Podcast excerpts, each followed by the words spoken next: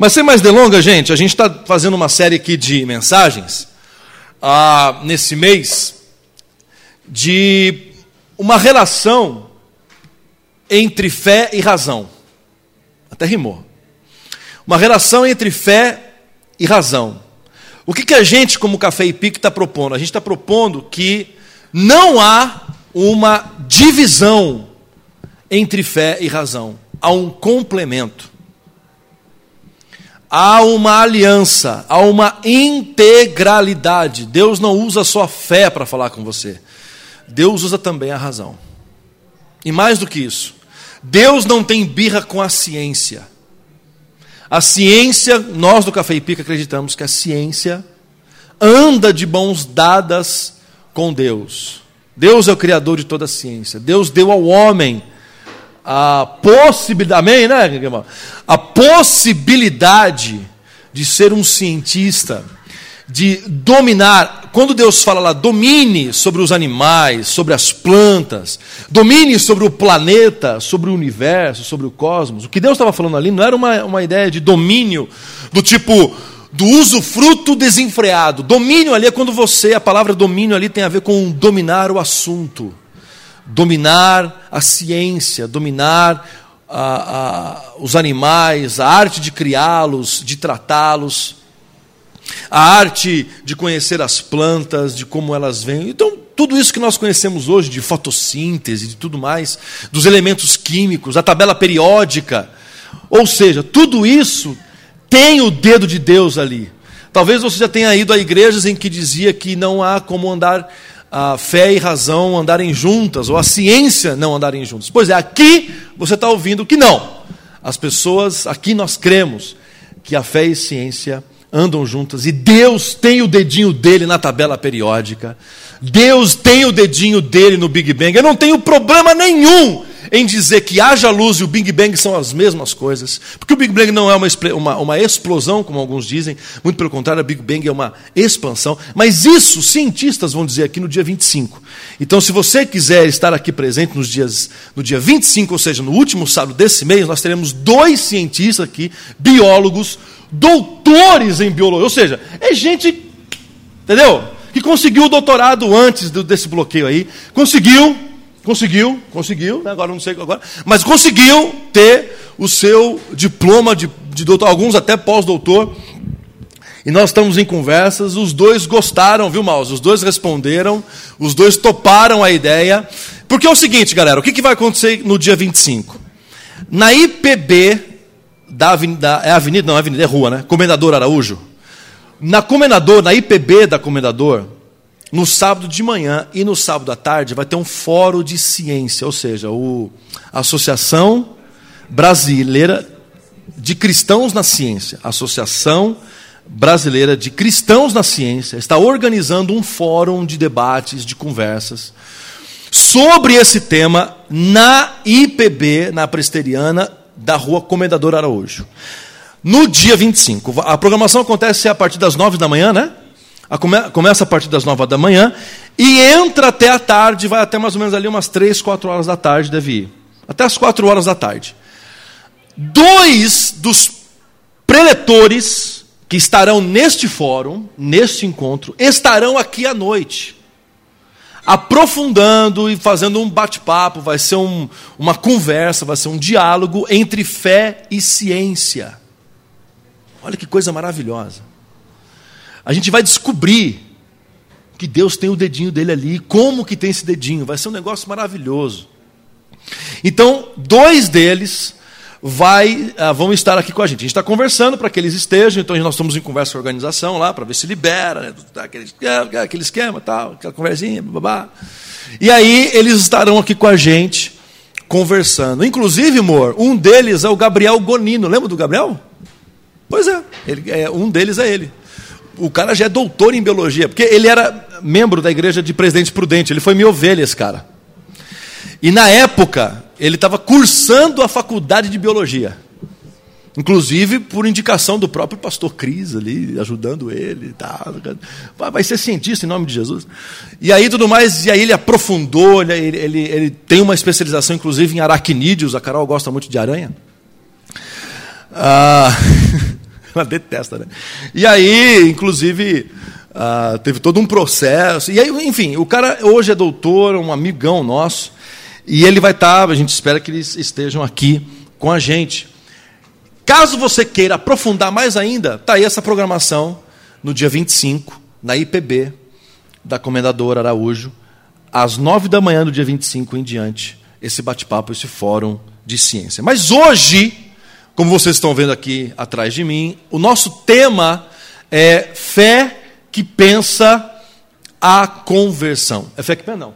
Razão que crê. Razão que crê na conversão. Eu queria passear com vocês ah, por dois capítulos de uma carta do apóstolo Paulo. Se você tiver a sua Bíblia aí, ou no seu celular, ou em mãos, abra aí na carta de Paulo aos Romanos. Romanos, capítulo 10. Capítulo 10. Mateus, Marcos, Lucas, João, Atos, Romanos. Abra em Romanos, capítulo 10. Eu vou ler a partir do verso de número 5. Na verdade, esse bloco começa no capítulo 9 e vai até o capítulo uh, de número 12 uh, ah, de Romanos. Então, são, no caso aí, quatro capítulos, mas a gente vai, desse bloco de quatro, a gente vai trabalhar dois, a gente vai conversar sobre dois capítulos, que é o capítulo 10 e o capítulo 12. O verso 5 diz assim: olha, em diante. Moisés escreve que o modo pelo qual a lei torna alguém justo exige obediência a todos os seus mandamentos. Tem muita gente que diz assim: ah, eu não roubo, eu não mato, eu não faço mal para ninguém. Meu amigo, se você caiu em um, você caiu em todos. Você pecou um, uma na lei. Você caiu em uma lei, caiu em todas.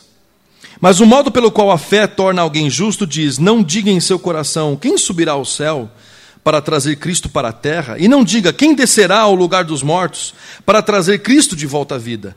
Na verdade, diz: A mensagem está perto, está em seus lábios e em seu coração.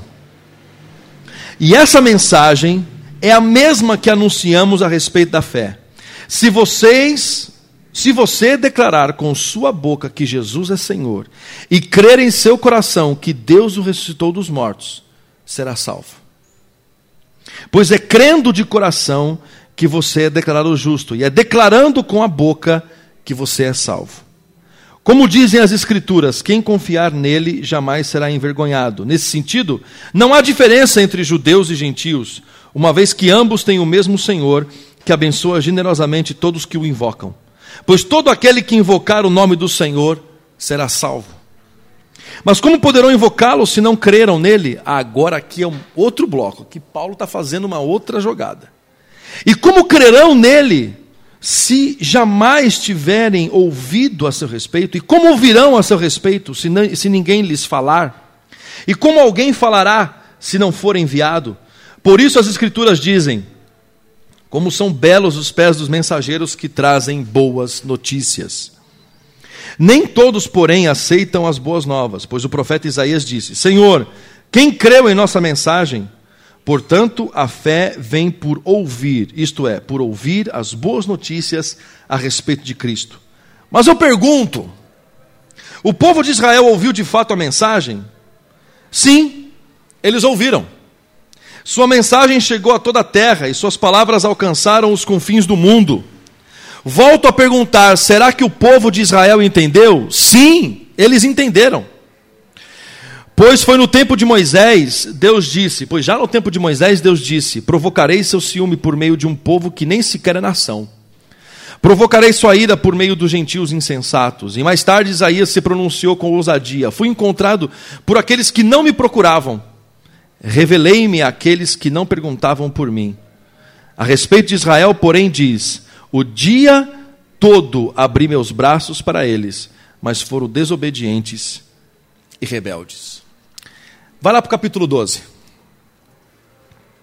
Portanto, irmãos, capítulo 12, verso 1. Suplico-lhes que entreguem seu corpo a Deus por causa de tudo que ele fez por vocês. Que seja um sacrifício vivo e santo, do tipo que Deus considera agradável. Esta é a verdadeira forma de adorá-lo. Não imitem o comportamento e os costumes deste mundo, mas deixem que Deus os transforme por meio de uma mudança em seu modo de pensar a fim de que experimentem a boa, agradável e perfeita vontade de Deus para vocês. Olha para mim aqui. Existem duas. Nossa, até deu uma engasgadinha aqui, né? Existem duas formas de você ouvir o Evangelho, de você ouvir a boa notícia. de você ouvir algo sobre Jesus. Uma é o que Paulo vai chamar de persuasão. Ou seja, eu vou usar argumentos bíblicos, sociais, filosóficos, foi o que Paulo fez ah, em Atenas, foi o que Paulo fez na Macedônia, ou seja, na sua caminhada com o mundo grego, ele fez exatamente isso. Ele usou de persuasão para ir à mente das pessoas e elas entenderem que aquilo que Paulo estava falando é verdade. Uma coisa é a persuasão. Isso tem a ver com a gente a apresentação do Evangelho. Outra forma de você encarar o Evangelho é a conversão. E as duas coisas se complementam, elas não são a mesma coisa. Paulo não estava, tanto que no momento que ele estava conversando com Festo, me parece, ah, e ele está lá trocando ideia com ele, ele está apresentando o evangelho, e eu acredito que tenha sido Festo que diz o seguinte: Paulo, por pouco, por pouco você não me fez cristão. E Paulo vai dizer assim: olha, quem dera eu tivesse esse poder. Porque o que, que Paulo está querendo dizer? Paulo diz que ele tem sim o poder de persuadi-lo, ele tem o poder de argumentação, ele está apresentando para você argumentos racionais de que Jesus é Deus e de que você pode crer que Ele é a encarnação de Deus e que Ele é filho de Deus e que não só isso, que Ele veio ao mundo, morreu e ressuscitou ao terceiro dia. Há argumentos racionais para isso, porque nós não temos fideísmo, nós temos fé. Nós temos racionalidade, nós temos uma fé cristã e não fideísmo. Fideísmo é superstição, crença. Nós temos uma fé. A questão dessa fé se tornar em algo verdadeiro, transformador, arrebatador, que estoura você de dentro para fora, isso não é ação humana, isso é ação do Espírito Santo. É Deus que vai falar com você. É Deus que vai agir em você. Enfim, é o Espírito de Deus que vai falar, que vai agir, que vai usar a sua mente, que vai usar o seu raciocínio. Aí você pode dizer para mim assim, ô Cris, então quer dizer que do jeito que você está me dizendo aí, pessoas não escolarizadas não vão ouvindo o Evangelho. Pois é, você está é, é, confundindo. Você está confundindo escolaridade, é, capacidade acadêmica com raciocínio, com raciocínio. Todos os seres humanos, sejam eles escolarizados ou não escolarizados, cultos ou não cultos, são seres racionais. O que Paulo está falando aqui não é de nível acadêmico, o que Paulo está apelando aqui é para o raciocínio. Não é para a academicismo, não é para o academicismo, é para o raciocínio, é para a racionalidade. Meu pai não tem faculdade, meu pai tem apenas, nem completou direito a quarta série. E o evangelho foi explicado para ele e ele entendeu. Não precisou ser pós-doutor, não precisou de mestrado, de escolaridade básica. Aliás, Jesus vai dizer que ele se revela aos pequeninos. E essa expressão pequeninos não tem a ver com estatura física, tem a ver com a vulnerabilidade física, social, é, é, é, de escolaridade. Os pequeninos têm a ver com aqueles que são marginalizados, aqueles que não tiveram acesso a muita coisa, ou talvez até não a muita coisa, mas o básico das coisas, vamos dizer aqui assim. Jesus está dizendo que os seus pequenos são os vulneráveis. São aqueles que, de repente, a religião usa para manipular, usa o seu poder de persuasão para o mal,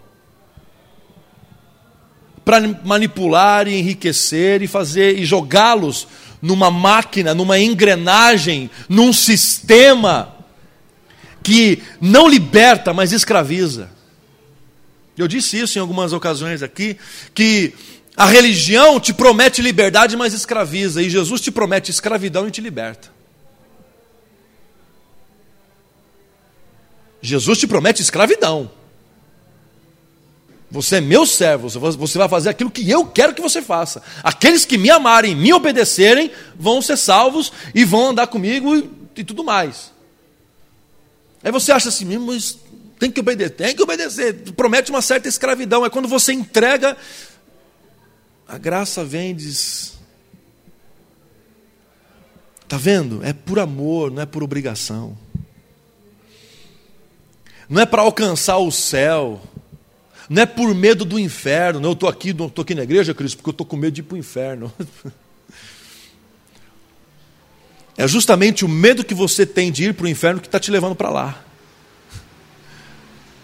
É justamente o medo que você tem de cair está te jogando para lá.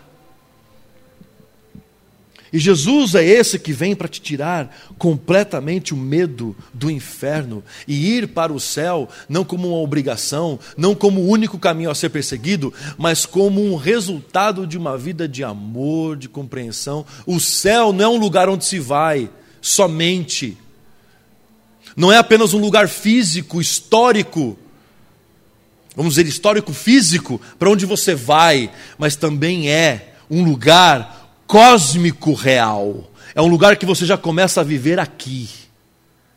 É um lugar que você já começa a experimentar as suas nuances e as suas realidades no aqui e agora. Paulo, no capítulo 10, ele vai dizer de uma lógica de conversão. E essa lógica de conversão não tem a ver com mudança religiosa. Essa lógica de conversão não tem a ver com uma mudança de comportamento apenas. Porque a maioria das igrejas diz o seguinte: como é que é o cara que se converte? É o cara que estava fazendo tais coisas e deixou de fazer estas tais coisas. Isso não é conversão. Isso é terapia.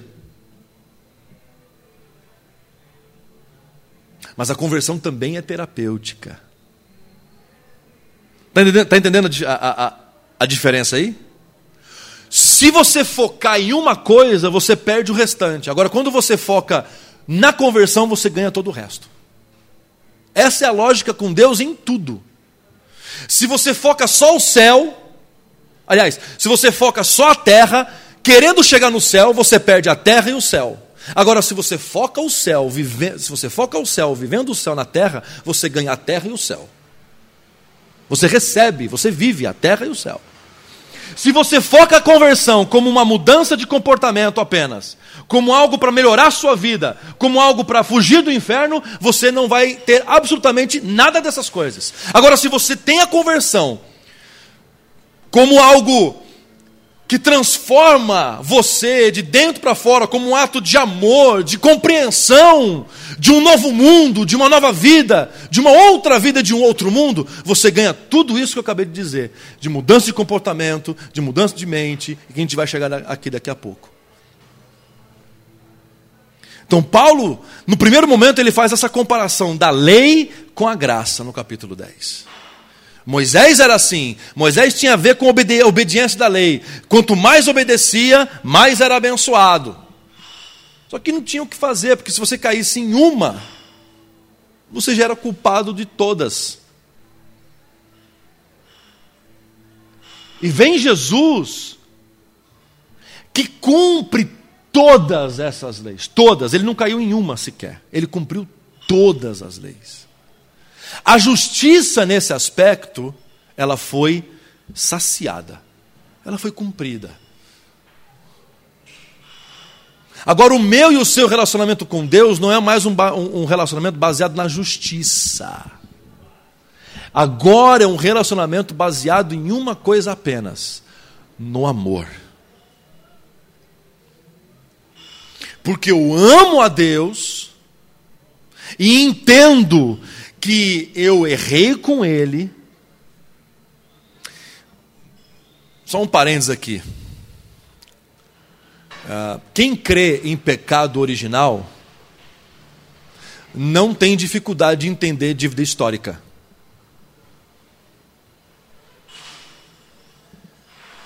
Está entendendo o que eu estou querendo dizer aqui ou não? Quem entende pecado original não tem dificuldade alguma em dizer de dívida histórica. Então, se hoje você diz que você pecou porque você pecou o pecado de Adão, que você nasceu e nem conheceu Adão, alguém aqui teve o privilégio de conhecer o senhor Adão ou a dona Eva? Acho que não, né? Ninguém teve aqui o privilégio de conhecê-los, de tomar um café de repente ali perto da árvore do conhecimento do bem e do mal. Ninguém teve isso dar uma passeada no Éden de repente, né? passar ali de repente, um fim de tarde. Né? Vou sair daqui do serviço, vou lá dar uma passada no Éden. Não, ninguém teve isso. É, dá uma ali, de repente, né? De repente evitar que a serpente chegue perto.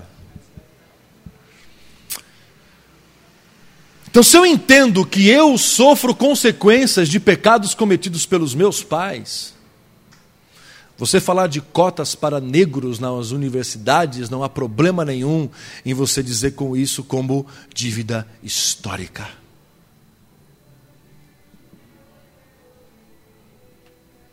Cristão tinha que ser o primeiro a levantar essa bandeira, por entender do pecado original porque pecamos, porque herdamos o pecado original, porque herdamos maldições vindas e consequências vindas do passado, defender dívidas históricas é natural. É natural eu fazer com que os negros entrem na faculdade, em trabalhos, em serviços e tudo mais, por consequências de atos feitos durante 300, mais de 300 anos de escravidão só no Brasil, fora a consciência pecaminosa de pecado e de racismo presente dentro da nossa estrutura social. Fecho parênteses. Continuando. Quando você entende o pecado original e você alcança a boa notícia de que essa dívida histórica, não só física, não só mundana, mas cósmica, que você pode estar aqui no mundo e dizer assim: ah, vou sair do mundo e vou, de repente, sei lá, lá para Netuno, vou lá para a Lua, vou lá para. Vou lá para vou lá para a galáxia de Andrômeda. Né? Eu estou estou fora do mundo. Não, a, a consequência ela não é terrena, ela é cósmica. Onde você estiver no cosmos, você está em pecado. Onde você estiver no cosmos, o pecado já chegou antes de você lá. A questão é que Deus disse antes da fundação do universo, antes que ele dissesse haja luz, ele disse haja cruz. Antes de acontecer historicamente o sacrifício de Jesus, que aconteceu aí alguns anos atrás, né? Alguns tempos atrás, alguns anos, algumas décadas atrás. Antes que isso acontecesse historicamente, houve, antes da fundação do mundo, dentro do cosmos, dentro de uma realidade completamente fora tempo, tempo e espaço, antes das joias do infinito, Deus já havia instalado o dedo. Deus já havia antecipado o desaparecimento dos humanos.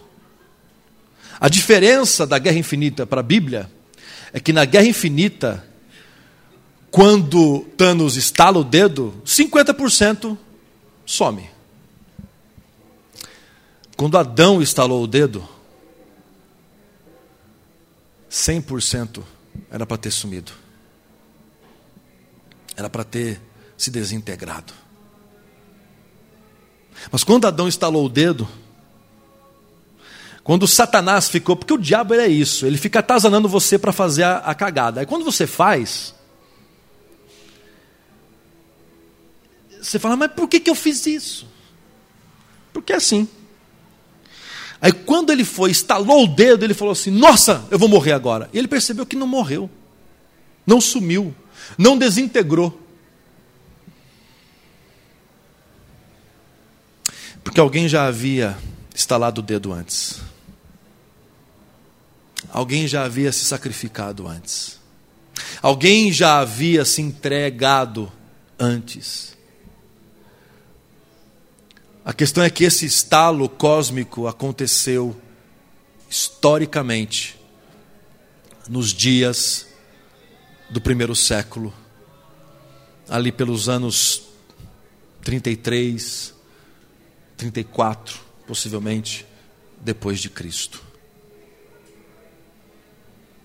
Onde Jesus estala o dedo e para que todos os outros vivam, ele morre. Só que ele é o criador das gemas do infinito. E não são as gemas que o matam. Ele volta. Porque ele é o Senhor do tempo, do espaço, da vida, ele é o autor e consumador de toda a vida. Não é a vida que o mata e não é a morte que o ressuscita. Ele é dono de tudo isso, ele controla todas essas coisas. E no terceiro dia, e agora eu vou misturar um pouco as mitologias aqui. Eu saio da Marvel e vou para Star Wars. Ele empurra a pedra com o poder e ele sai lindo, maravilhoso, glorioso, porém irreconhecível. E quando ele sai glorioso, irreconhecível, ele traz a notícia da sua ressurreição para as pessoas que menos tinham credibilidade naquela época?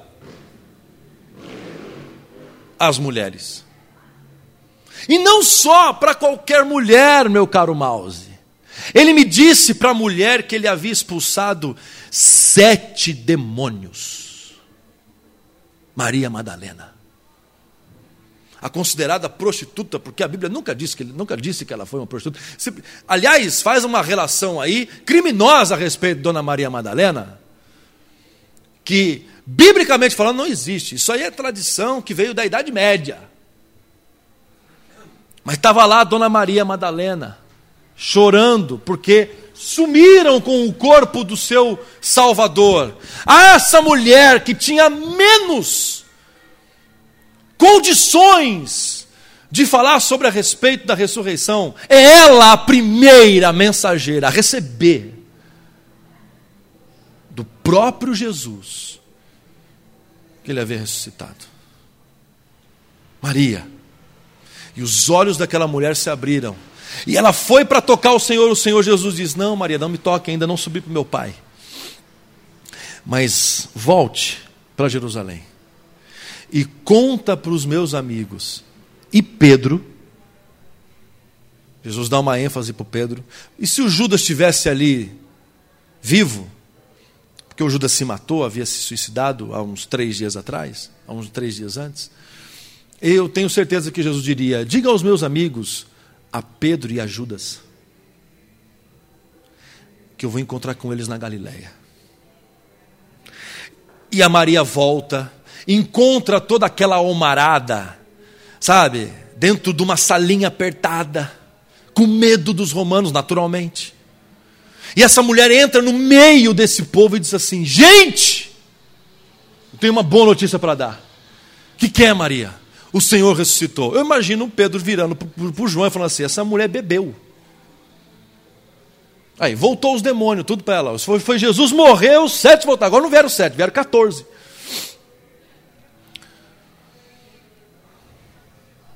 As mulheres. E eles ficam em dúvida, e eles ficam todos malucos com aquilo. E Pedro, diz o texto, sai correndo e vai direto para o jardim do túmulo. Vai ele e João. João fica para o lado de fora da tumba, mas Pedro entra e encontra os tecidos que foram usados para cobrir Jesus dobradinhos na cabeceira do lugar. Jesus não ressuscitou apenas, como a gente faz, levando de manhã e deixa a coberta toda. Não, Jesus arrumou a cama. Jesus arrumou lá, deixou.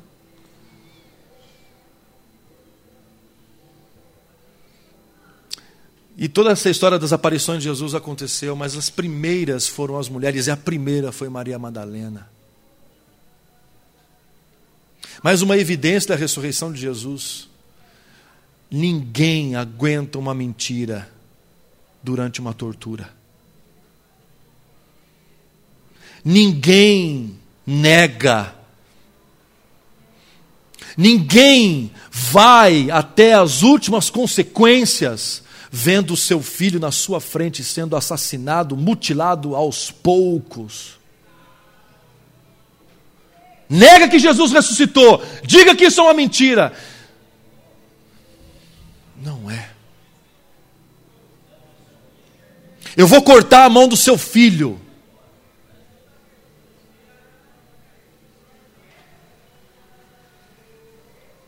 Eu vou arrancar os olhos, eu vou jogá-los aos leões e às, aos ursos no Coliseu. Eu vou junto. Mas isso é uma mentira. Não é. Meus olhos o viram.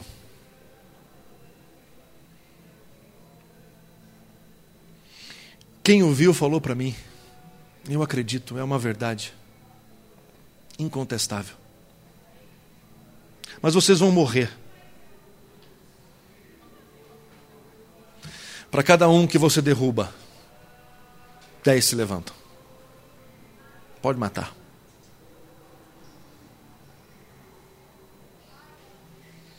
Mas eles não morriam porque um caía e dez levantavam, eles morriam porque era verdade. Nós tivemos no Brasil recentemente delações premiadas, onde as mentiras não resistiram a prisões domiciliares.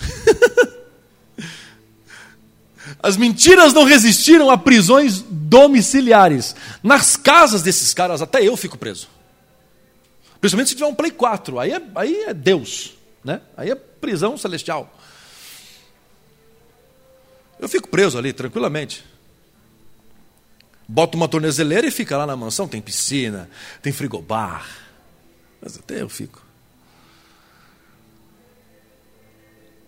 Não subsistiram, não aguentaram a prisão domiciliar.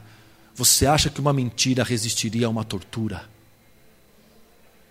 A única coisa que resiste a uma tortura e que resiste à morte é a verdade. Ninguém morre por uma mentira. Ninguém morre por algo falso. Ninguém se entrega e vai aos perigos da vida, aos perigos do cosmos, por uma mentira. Ninguém se entrega para viver algo que não é verdadeiramente real. denso. Ninguém aqui viu Jesus, eu não o vi. Espero um dia vê-lo. Com esses olhos que hão de ressuscitar naquele dia.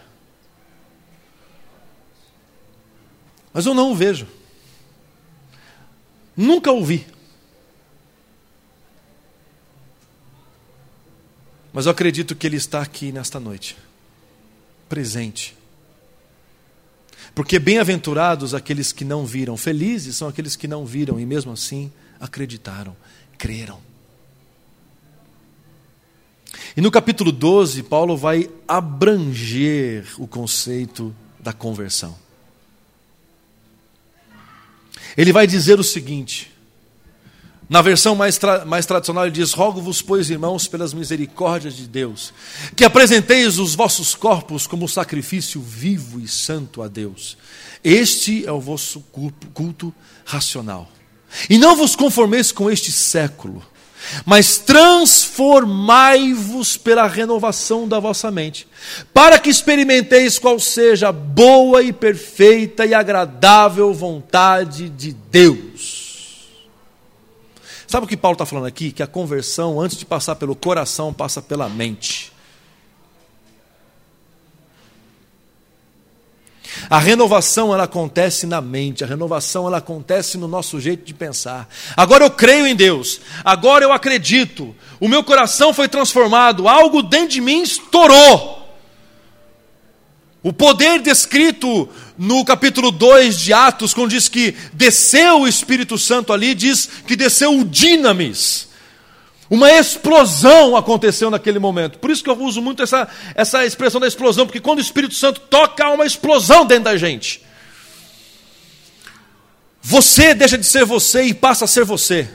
Entendeu eu não? Você deixa de ser você mesmo e passa a ser você. Mas como assim, Cris? É isso. Você deixa de ser você, esse você falso, esse você de uma realidade alternativa, esse você desse cosmos criado a partir do, da lógica do pecado, e agora você começa a conhecer você feito à imagem, à semelhança e à vontade de Deus. Alguém que sofre sim, alguém que tem todas as dores pertinentes desse mundo, porque você aqui ainda está. Mas alguém que não foca o seu a sua vida, não foca os seus planos justamente ou unicamente as coisas que acontecem nesta terra. Você não se limita e não se denomina pelo sofrimento e pela depressão e pelos acontecimentos que ah, tomaram lugar no seu passado. Você agora tem uma visão de você lá na frente, de quem você é, de fato e de verdade. Porque a depressão ela pode te pegar na curva. A depressão, ela pode te surpreender, porque ela vem assim, né? Quem já passou pela depressão sabe quem é. Ela vem assim, do nada. Quando você vê, ela já te pegou. Mas lá no fundo, com toda a vontade que você tem de acabar com a tua vida, de toda a vontade que você tem de acabar com tudo aquilo, com toda a vontade que você tem, ou a falta de vontade que você tem de viver e de sair da tua cama,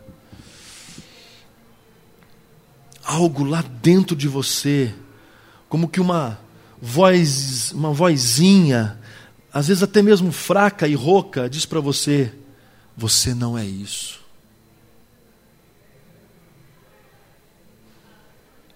Esse não é o teu fim. Esse não é você. E Paulo vai dizer que a conversão não acontece só em mim através de mim o ambiente onde eu estou, as pessoas com quem eu convivo, os, os lugares. Agora eu não vivo mais num relacionamento de posso, não posso.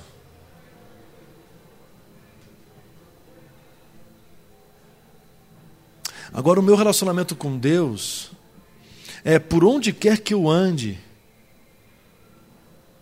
que a transformação que eu vivo e que está em mim e que pulsa dentro da minha vida o tempo todo, pulsa dentro de mim o tempo todo, me apresentando coisas novas todos os dias, todos os momentos, essa pulsação seja sentida no ambiente onde eu estou, seja ele um barzinho ou um culto, seja ele uma festa da faculdade, ou seja uma reunião de oração, é a mesma pulsação. Porque não é o que de fora me de, denomina, é o que de dentro pulsa, explode, que é o que me define.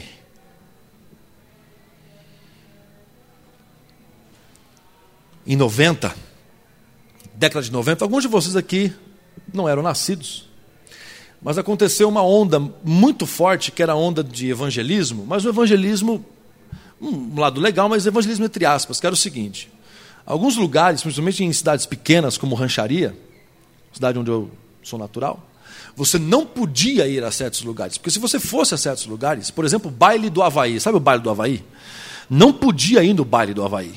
Aliás, quem fosse no baile do Havaí, você viu o que aconteceu? Você viu o irmão? Nessa hora é irmão. Você viu o irmão? O que foi que aconteceu com ele? Ele foi no baile do Havaí. E querendo ou não, dentro de mim batia uma inveja, porque eu queria muito ir no Bar do Havaí. Eu queria muito ir no Bar do Havaí. Conhecer o Bar do Havaí. Meus amigos todos iam no Bar do Havaí. Minha tia ia no Bar do Havaí. Eu nunca fui no Bar do Havaí em rancharia. Nem depois de, de casado, de adulto, no Bar do Havaí. Nunca fomos no Bar do Havaí. Colocar as, as, as, as, as, as, as colarzinhos do Havaí. Nunca fui no Bar do Havaí. Tanto aconteceu. Eu não sei se ainda existe o Bar do Havaí Rancharia. Ainda tem, o Bar aqui não, né? Mas o Bar do Havaí, vocês terem uma noção do nível do negócio, teve uma vez que o palco do Bar do Havaí caiu. Sabe o que aqueles crentes falaram? Graças a Deus. Os caras tiveram prejuízo. A banda, graças a Deus, que ninguém se machucou. Que eles não estavam tocando na hora. Foi no período do break ali, eles tocavam o intervalo, eles saíram do palco, tal, foram comer alguma coisa, o palco caiu com toda a aparelhagem deles, instrumentos musicais, tiveram um baita de um prejuízo. Mas os crentes falando que graças a Deus caiu o palco, é Deus mostrando. Quer dizer, o meu Deus é um Deus que derruba palco para mostrar alguma coisa. Que Deus fraco é esse, né?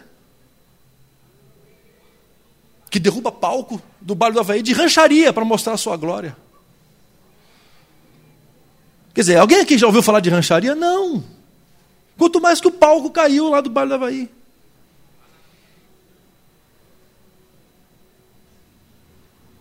Então o cara ia lá, nossa, é pecado. E aí começou uma onda do seguinte: não, eu estou indo para quê? Para evangelizar. Ah, não, aí, legit, aí dava legitimidade. Não, o cara está indo lá para o quê? Mas então, não, ele está indo lá para evangelizar. Aí tinha uns outros, são pior, porque a coisa só vai piorando. Os crentes, assim, foram piorando, né, ao longo dos anos. Tiveram uns caras muito legais, assim, que deram aqui uma, uma onda que foi, pô, legal. Mas, assim, parece que cada, cada ano piora, né? Bancada evangélica, aí vai indo. Tá? Eles deram uma dentro agora aí, uma dentro eles deram aí. Você ficou sabendo? Eles deram uma dentro.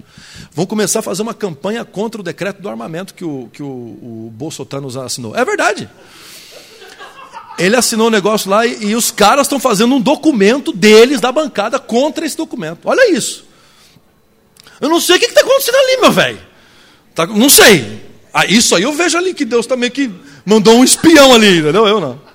E aí estava aquela situação toda lá. É, não, daqui a pouco vai ter um pau caindo lá. Então, assim, e aí o cara vai, vai. Aí tinha uns que falavam o seguinte: o irmão foi lá evangelizar. Aí esses outros, que eram piores que esse, que falavam que o outro foi para evangelizar, falaram o seguinte: ah, mas cadê os frutos? Porque o, o, fulano foi lá, mas cadê os frutos? Como se o fulano fosse o Espírito Santo que convertesse o povo. Não, mas cadê os frutos? Cadê os caras aqui na igreja? Cadê essa juventude toda que foi no bar do Havaí, aqui na nossa igreja? Aqui não sei o quê. Cadê os frutos?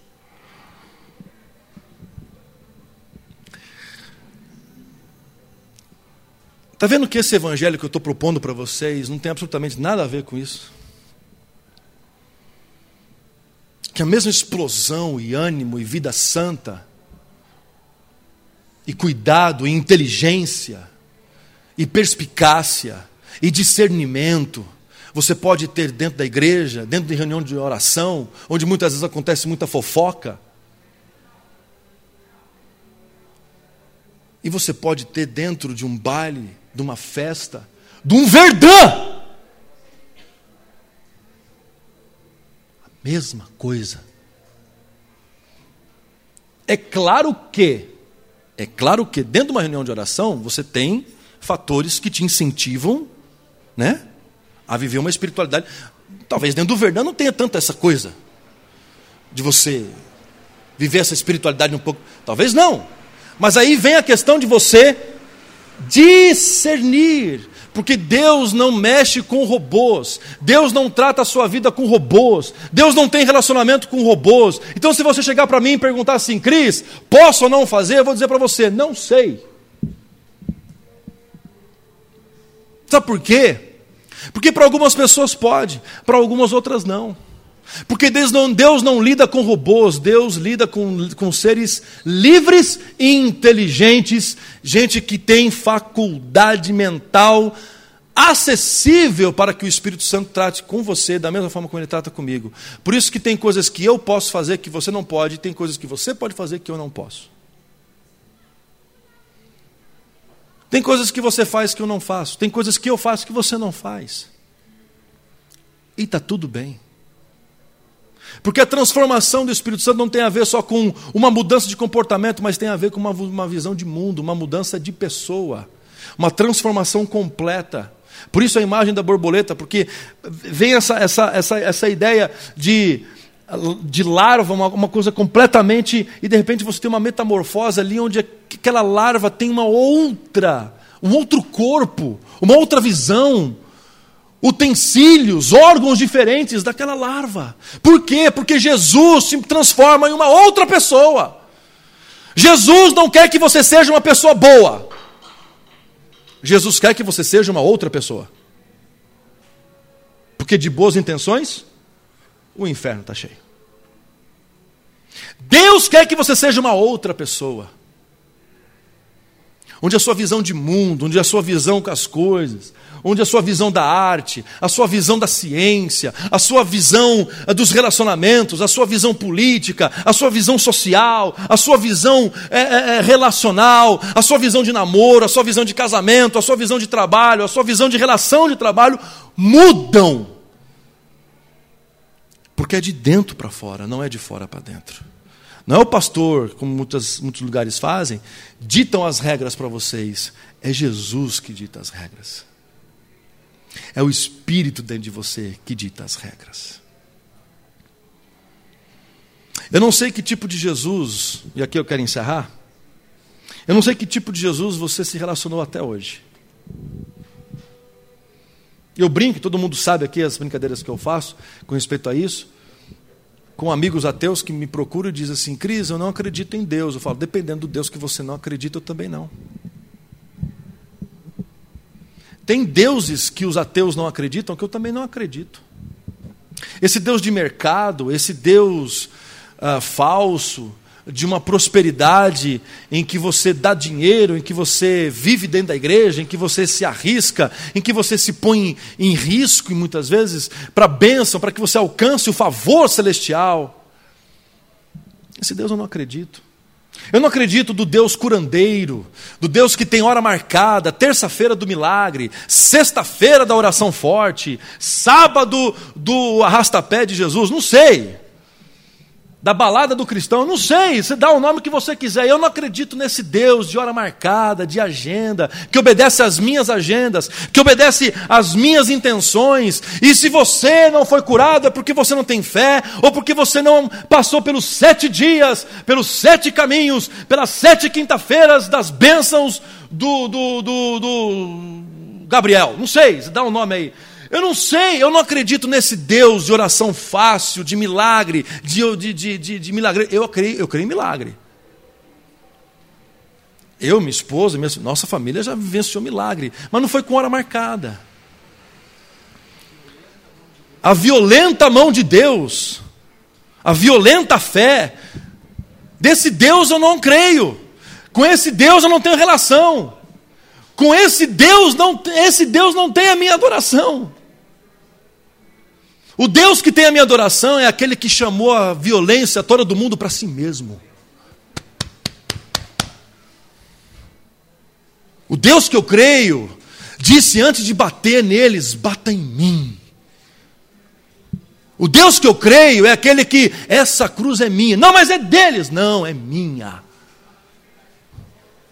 Porque bandido bom é bandido que ressuscita crendo em mim. Bandido bom é aquele que está pregado na cruz, dizendo: Lembra-te de mim quando entrares no teu reino. Se bandido bom é bandido morto, então vamos todo mundo para a cruz, porque tá, eu estou aqui com um auditório cheio de bandido, cheio de gente mau caráter, cheio de gente que não tem a mínima noção de gente de bem. Você não é gente de bem, você não é gente boa, você tem a maldade no teu coração, assim como eu tenho. Você, se pisar no teu calo, você vai chutar. Se der um tapa, der um murro em você, você vai esmurrar. Se fechar você no trânsito, você vai xingar. Você vai correr atrás, você vai. Se pegarem a tua filha, se pegarem a tua mãe, se pegarem o teu pai, você vai querer vingar. Porque é você, sou eu, a maldade está dentro da gente. Romanos capítulo 3 vai dizer: não há gente de bem, não é gente que faz o bem, não há nenhum justo sequer, não há quem busque, não há quem adore a Deus. Por isso que Jesus falou assim: gente de bem, então sou eu. Então, o gente de bem não sai às ruas, o gente de bem vai para a cruz. O gente de bem foi, as, foi à cruz e morreu como um criminoso, entre criminosos, pedindo perdão para o mundo. Pai, perdoa-lhes porque eles não sabem o que fazem. Para que eu e você tivéssemos hoje, no dia 11 de maio de 2019,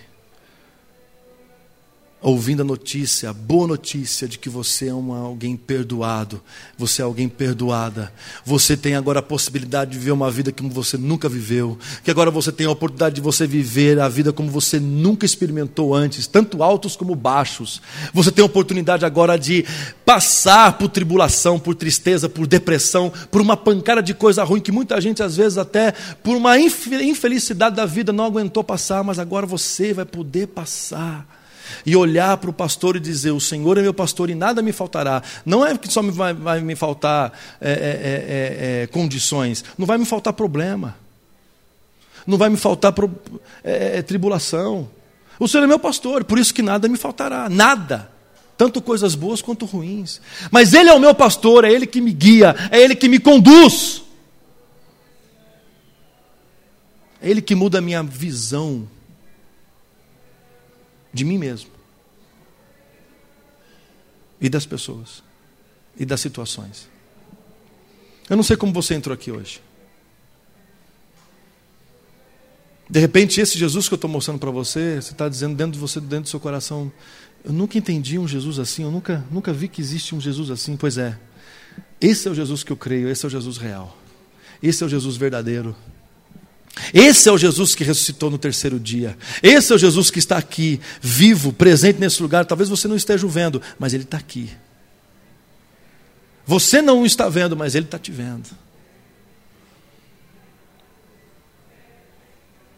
E há um desejo muito forte no coração dele, que também está no nosso coração, que você o conheça, que você o encontre, que você se relacione com ele de uma maneira perfeita boa e santa. Que você tenha um relacionamento com Jesus como nunca antes. Eu não sei como você entrou aqui hoje, mas eu queria orar por você. Eu não vou pedir para que você venha à frente, eu não vou pedir para que você fique em pé. Mas eu só vou pedir para que você feche os teus olhos nesse momento. Feche os teus olhos. Que é um momento de introspecção, você vai olhar para você mesmo. Você não vai olhar para as pessoas, você não vai ter expectativa de outras pessoas, mas você vai olhar para você mesmo.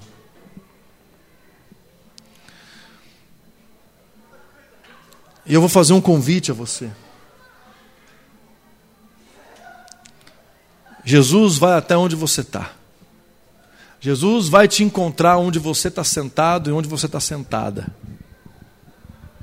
Eu só quero saber se hoje essa mensagem fez sentido ao seu coração.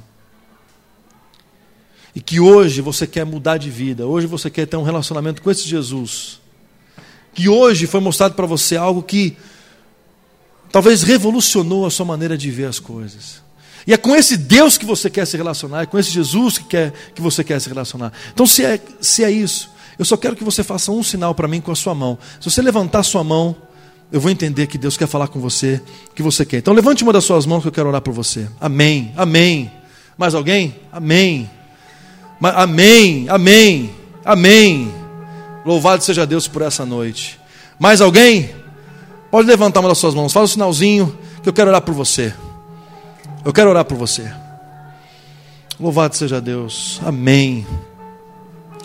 Pai Santo, tantas pessoas tantas pessoas. Obrigado, Senhor, pela noite de hoje. Obrigado, Senhor, porque essas pessoas te conheceram e, e são, estão dispostas a te conhecer ainda mais. Oh Deus, eu peço em nome de Jesus,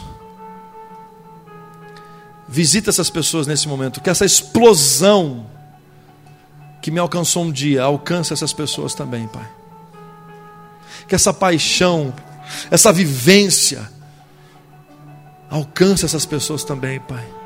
Alcance esses teus filhos, essas tuas filhas, que hoje desejam conhecer o verdadeiro Jesus, aquele que ressuscitou no terceiro dia, aquele que a Maria Madalena viu pela primeira vez, aquele que Pedro e João viram, aquele que os discípulos no caminho de Emaús encontraram. Aquele que depois de 40 dias foi levado aos céus. E mais de 150 pessoas o viram subir. Pai,